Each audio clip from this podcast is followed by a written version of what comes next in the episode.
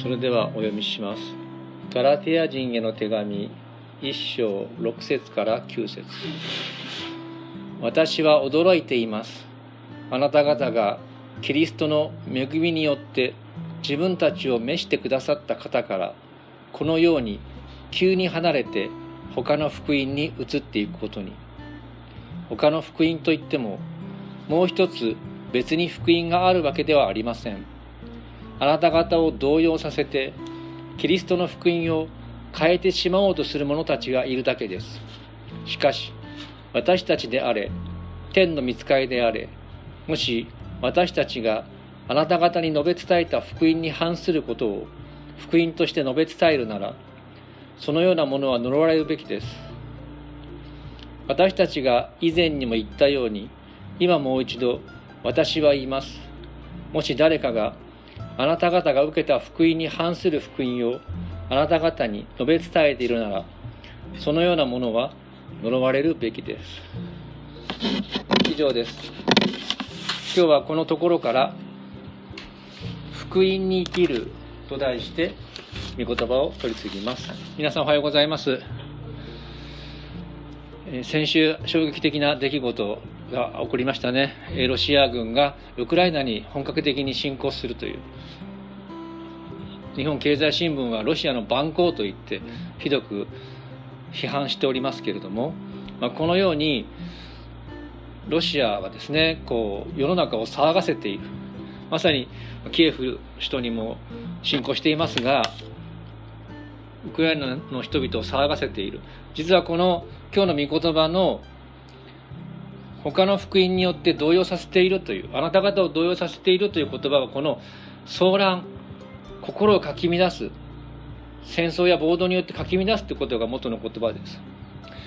まあ、そのような私たちの心をかき乱すことが多い中でガラテヤ人に倣って私たちも福音に生きるそのように神様に選ばれたものです。この手紙ガラテヤ人の手紙の特徴はですね他のパウロの手紙と違った冒頭なのです。皆さん気づきましたか？それまでの教会はですね大体そこの兄弟姉妹に対する感謝や喜びが書いてありますがこれにはですね紋切り方の挨拶の後それものがなくていきなり「私は驚いています」と書き出しています。言語のギリシャ語を見てもですね「タウマゾー」っていうその言葉がバンとこう出てくる。それだけ彼の切迫感ガラティア教会に対する危機感が伝わってきます。しかしこの厳しい口調の中にもですねこの教会に対するパウロの心遣いや愛の配慮愛に基づく熱意が込められていることが分かります。その言葉からですね福音に生きることについて3つの点から学んでいきます。これですねこの間見たガラティアの場所を確認しましたけれども第1はですね他の福音に移っていく驚き驚くパウロです。ちょっと長いですけども6節の部分だけ読んでみましょうか。3はい。私は驚いています。あなた方がキリストの恵みによって自分たちを召してくださった方からこのように急に離れて他の福音に移っていくことにはい。あとは私読みますね。他の福音といってももう一つ別に福音があるわけではありません。あなた方を動揺させてキリストの福音を変えてしまおうとする者たちがいるだけです。他の福音はですね偽りの福音です。パウロの驚きの原因は彼らがですねパウロが伝道して1年も経たないうちに廃墟偽りの福音に寝返った人が起こってきた。そのことだったんですね。で7節ではですねここの前にもありますが他の福音と別の福音と区別してパウロは語っているんです。他の福音っていうのはですね偽りの福音で似て非なるもののことを言います。それは偽教師たちが用いてガラティアの人々に伝えたものが似て非なる別の他の福音です。で別の福音っていうのはですね同じだけども別の種類許容範囲なんです。だからですねこの前の部分6節7節の御言葉今私線で追ってますけどもこの画面をですねここはですねこういうことなんです。他の福音と言ってもそれは別の福音ではありませんっていうのがもともとの意味なんです。異なる福音ですがそれは別の福音ではありません。許容できないものだ。例えばですね別の福音同じ種類の別の種類というもの。ちょっと例え違いますけどこういうことが言えますね。私たちの教会は日本バブテスト教会連合です。で先週火曜水曜日にあった教職セミナーの講師は藤本充先生といってインマヌエル総合伝道教団というところの人なんです。でもうちょっと言うと広く言うと日本福音同盟 JEA というところにはいわゆる本質は同じ福音を信じているけども別の団体がたくさん属しています。だからその教会の中同士ではですね互いに学び合ったり教え合ったり人に聞きはあるわけですね。まあこれがまあ別の福音と似たニュアンスです。反対にですね偽りの福音は似て非なるものです。分かりやすく言えばもう例えばエホバの証人とかモルモン教とか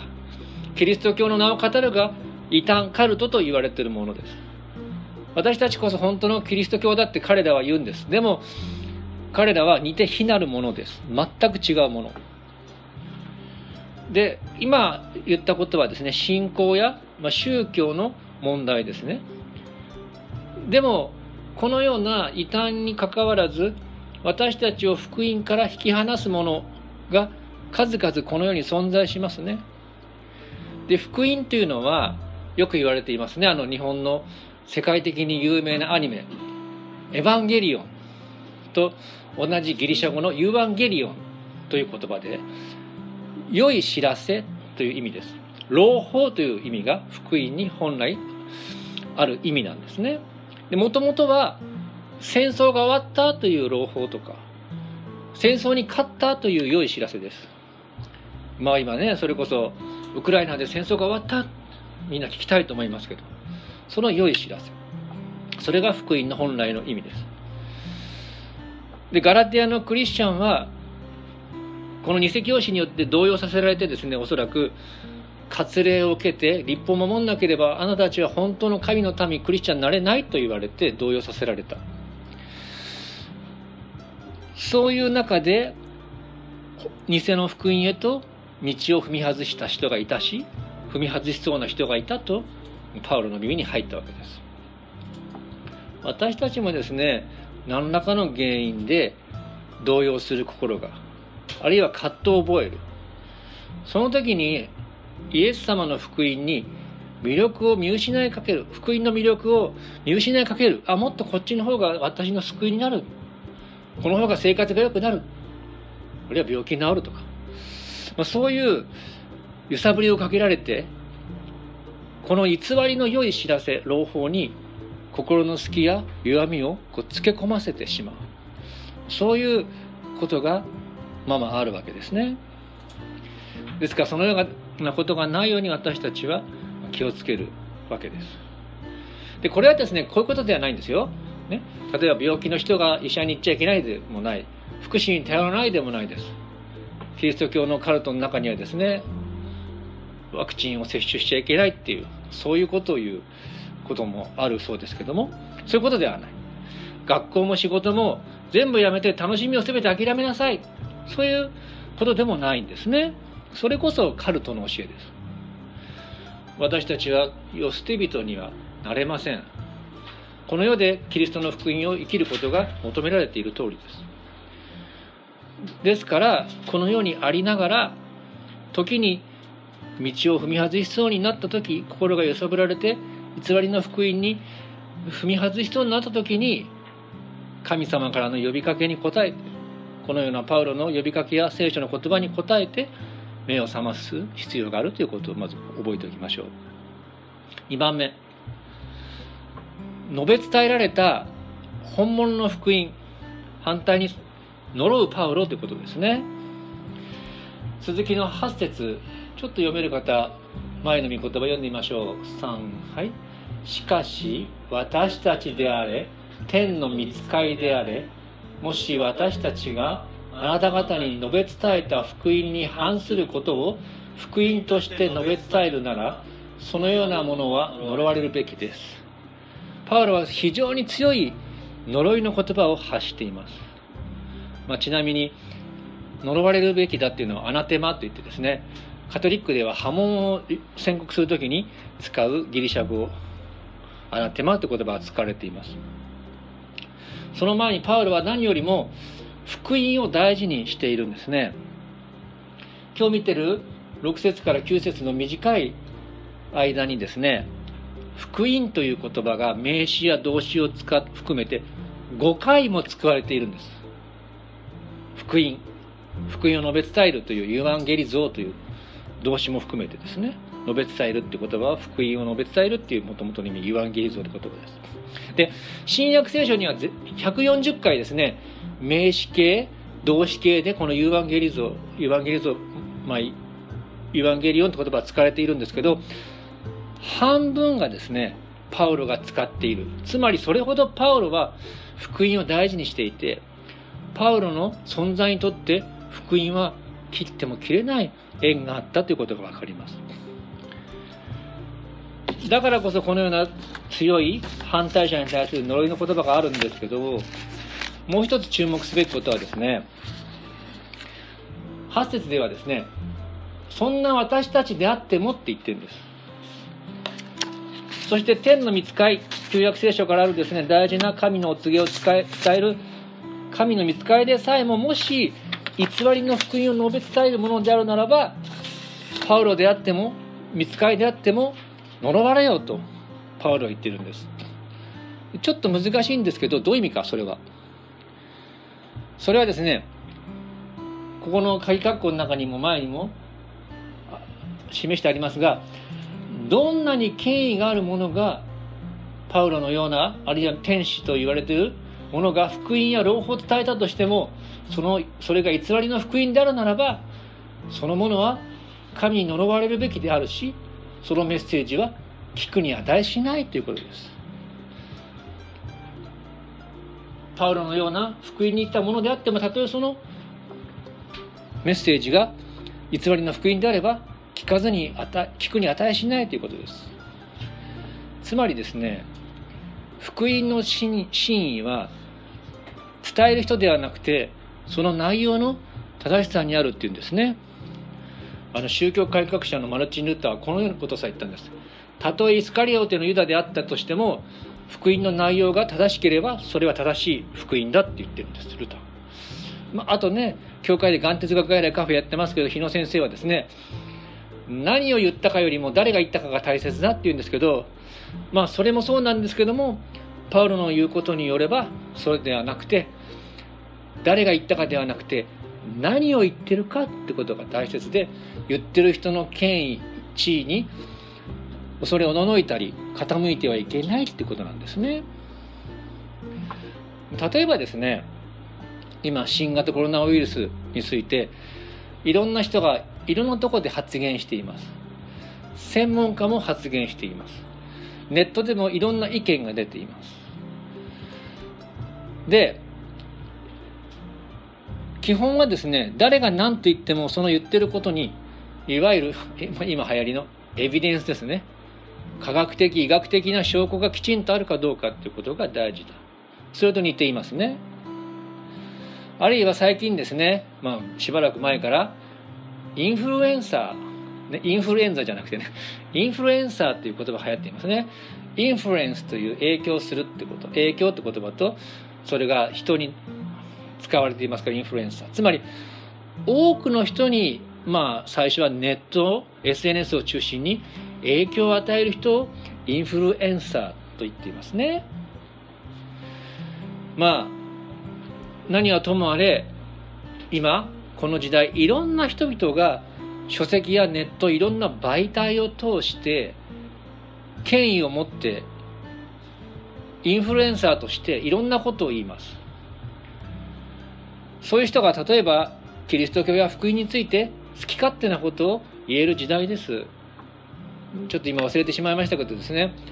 しばらく前ある人がですねネットでキリスト教についてこんなこと書いてあったよって言って信じてるんです。もうありえないコート向けなことをネットだと信じちゃうんですよね。で私たち年齢や性別や世代によって誰の影響を最も受けるかっていうこと違うと思いますが大事なことはですねクリスチャンであれば福音に関しては聖書やイエス様ご自身がその正当性の根拠となるということを覚えておいてください。本によってネットによっていろんなことをいろんな人が斬新なこと言う人いますけども福音に関してイエス様に関しては聖書はイエス様自身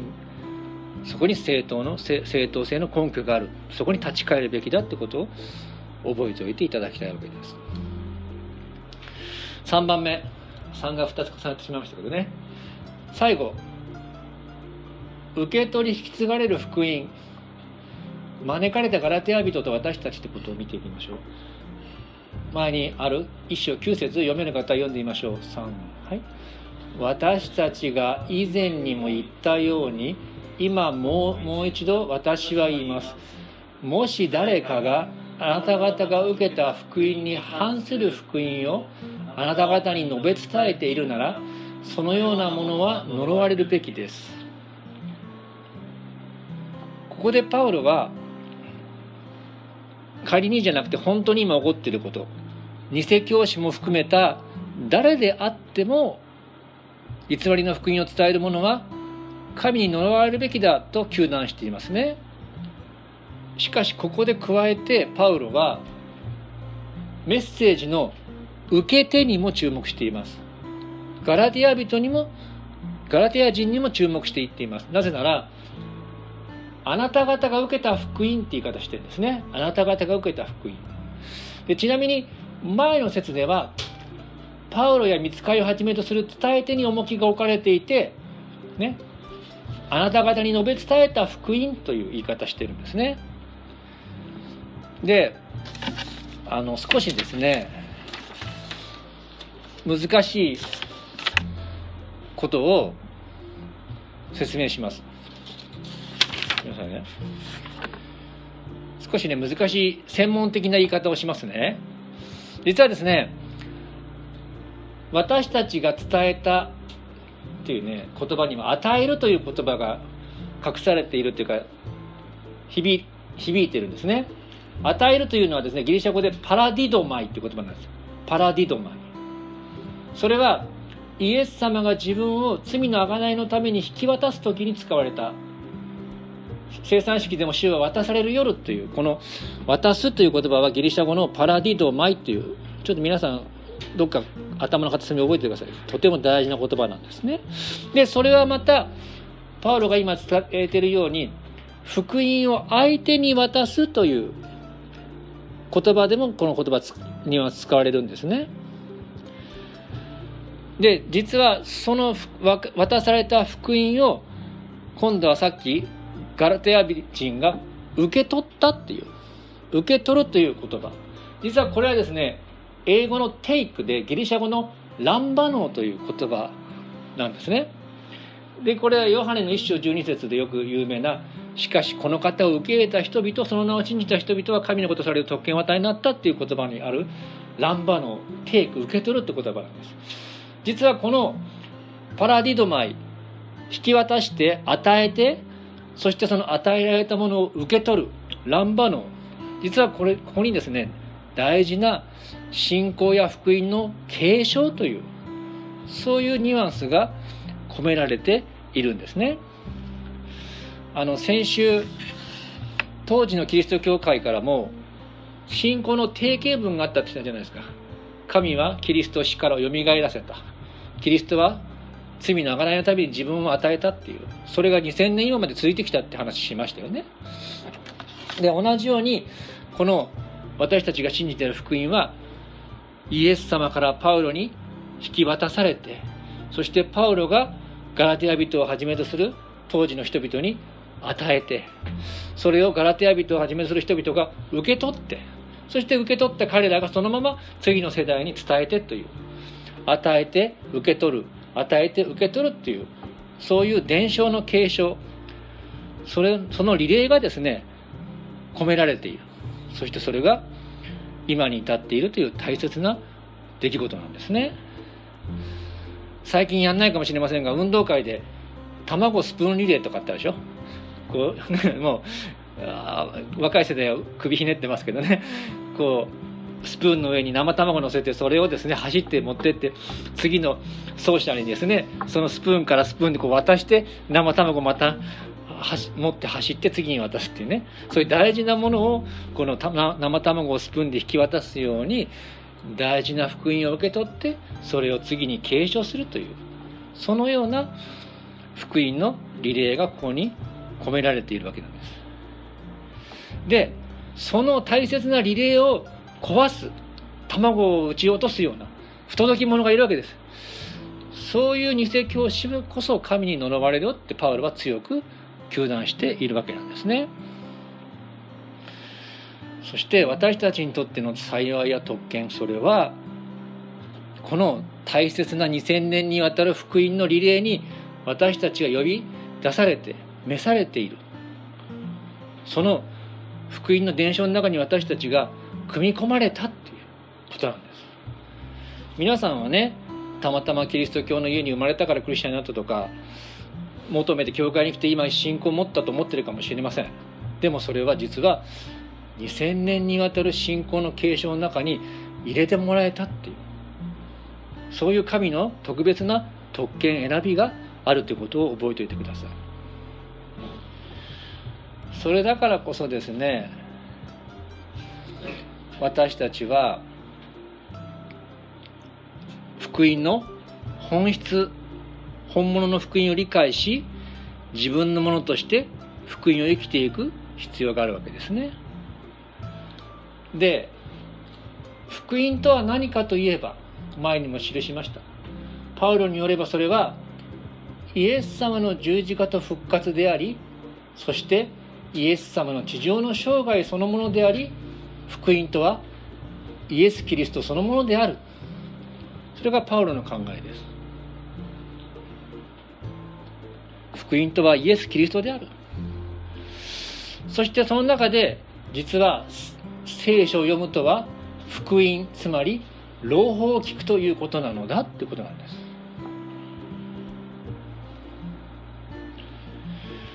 聖書を読んでなぜ喜びが湧き上がるのか。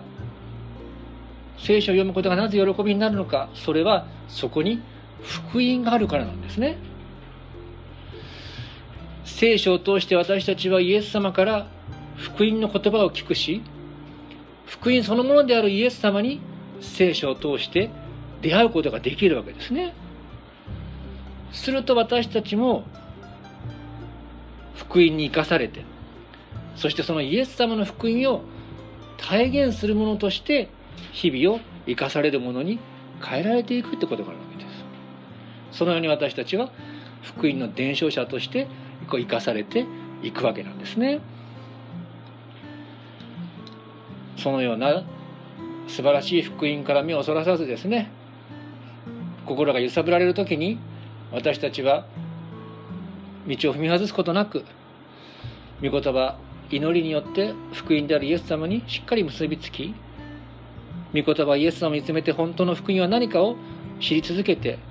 福音を生きるお互いでありたいと思います。最後にパウロがとても大事にしている信仰を信仰の姿勢をガラテヤ人の手紙から読んで終わりにしましょう。2章の19節から20節ですね。ちょっと長いですけど読んでみましょう。3はい。私はキリストと共に十字架につけられました。もはや私が生きているのではなくキリストが私のうちに生きておられるのです。今私が肉において生きている命は私を愛し私のためにご自分を与えてくださった神の御子に対する信仰によるのです。お祈りしましょう。天の神様皆を賛美いたします。ガラテア教会の人々が信仰を惑わされ偽りの福音に足を踏み込んでいく人々がありました。そのような危険に対してパウロは激しくしかし愛を持って御言葉を語りました。どうぞ私たちも御言葉を通し誠の福音イエス様ご自身に学び目を向け日々あなたの福音に生かされていくお互いでありますように。この願いと感謝を私たちの救い主主イエス様のお名前によって祈ります。アーメン。それでは1分ほどそれぞれ御言葉に応答し、キリストに応えて祈る時間を持ちましょう。